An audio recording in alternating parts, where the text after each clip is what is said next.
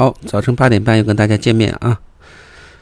那么，呃，我们武士讲完了啊，这五代领导人讲完了。那么讲最后一代，那神农氏的时候呢，我们提到过一个观点啊，在神农氏的时候呢，呃，是天下大治啊，大家呢，呃，友好和平啊，那时候呢，生活也比较富足啊，大家日中而事，对不对？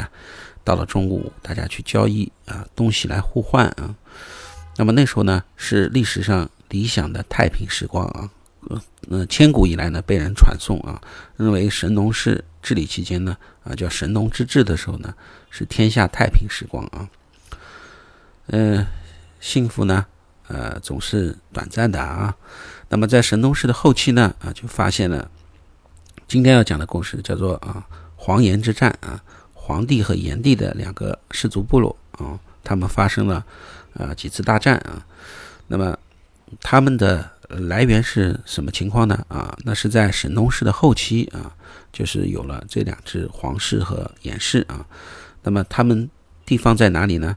在现在的陕西省境内啊，是这个黄炎黄子孙的发源地啊。那么啊，黄帝呢是季姓啊，炎帝呢是蒋姓啊。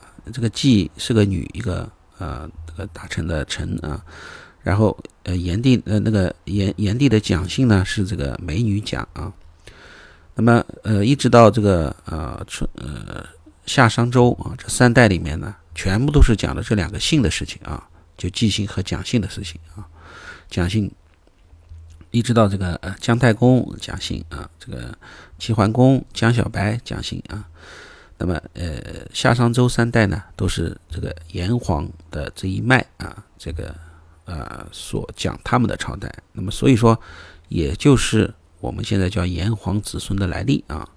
那么之前说过啊，有人说过呢，啊呃，神农氏呢就是炎帝这一脉的啊。那嗯姑且认为是两个，呃，两是是两个不同的人吧啊。那么在陕西省境内的这个呃，在陕西省境内的时候呢，那么皇帝呢是。呃，活动在这个济济水附近，所以叫做济姓济啊。炎帝呢，活动在这个蒋水附近啊，所以叫蒋啊，姓蒋。那么这两条河流呢，十分接近啊，所以说这两个部落呢，也就互相彼此呃交好啊，通婚啊。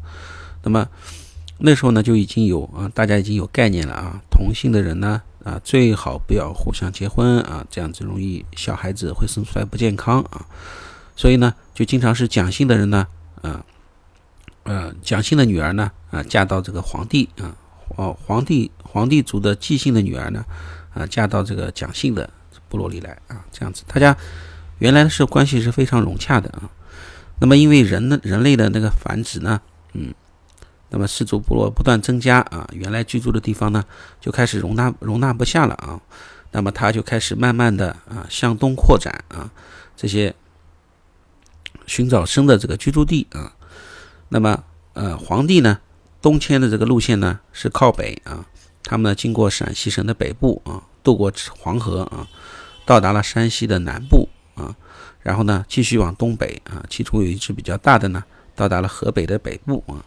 那么炎帝呢也向东，但是他偏南啊，他连沿着渭水东下啊，沿着黄河的南岸继续向东啊，到达了现在河南的中西部啊，东部。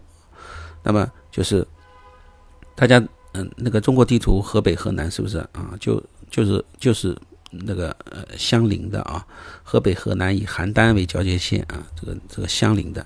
那么这时候呢，呃，一个在河北啊，一个在河南。那么这时候呢，已经有啊，这个呃，就就是大家开始在新的地方呢，已经有那个犬牙相犬犬牙相交啊，已经挨在一起了。那么那时候为了呃，争夺土地啊，互相侵伐，就发现了一些小规模的战争啊。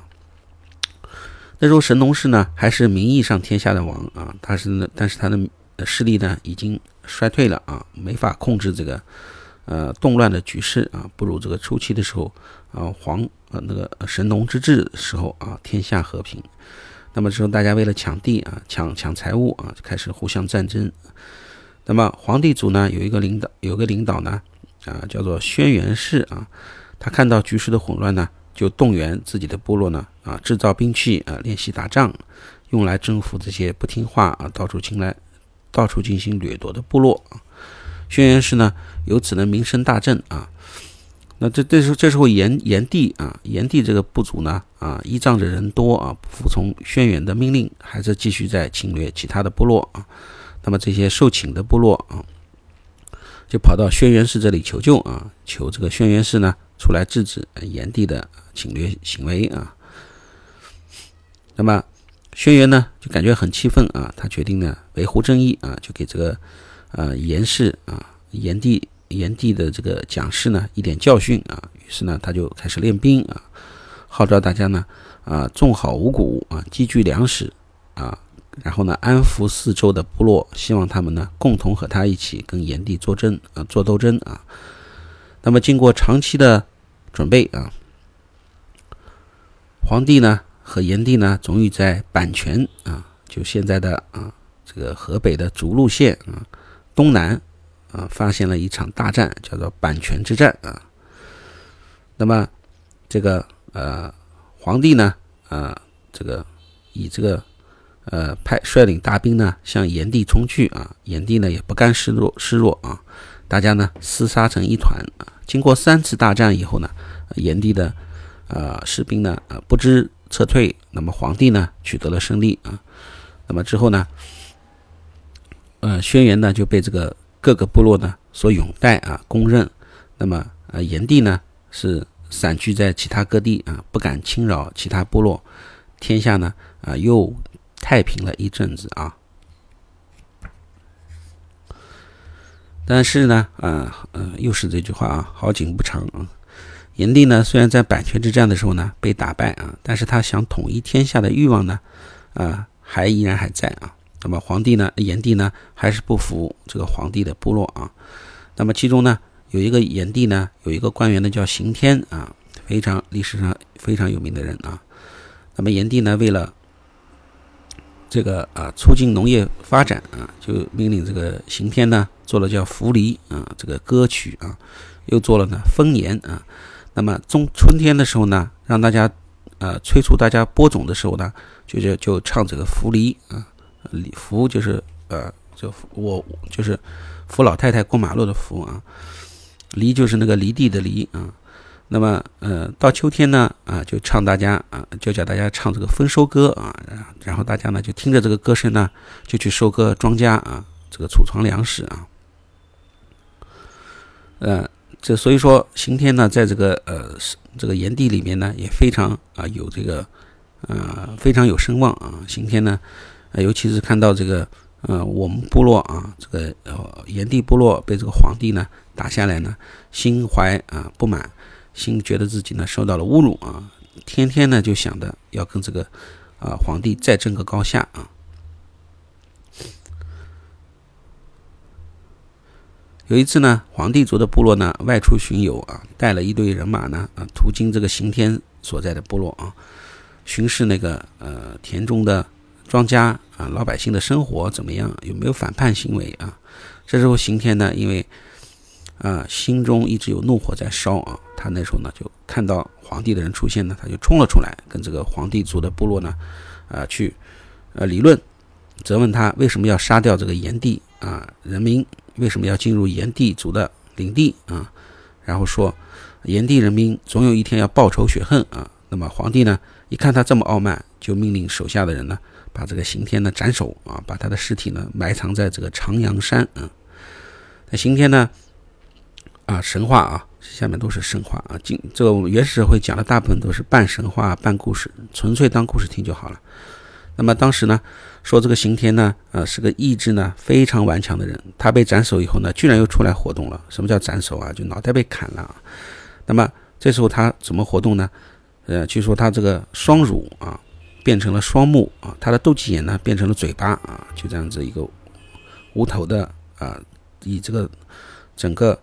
上腹部啊，作为这个脸啊，然后将无头拿着他的武器叫做干气啊，干是湿干的干，气是清气的气，干气在这啊挥舞啊，干气呢就是啊，打仗用来防卫和进攻的这个啊斧头和这个盾牌啊。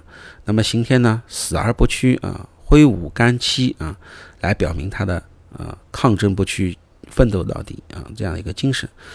那么所以说，肝气这个事情呢，也后期呢也经常被引用啊，引那个引用啊。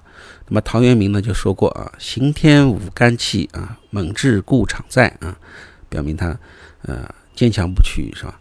这样子一个故事啊。好，那么今天就是黄帝炎帝讲完了啊。明天呢，会给大家继续讲啊，蚩尤啊。黄帝打完了炎帝以后，他还要打谁啊？打蚩尤啊。蚩尤是谁呢？请大家明天八点半收听，再见。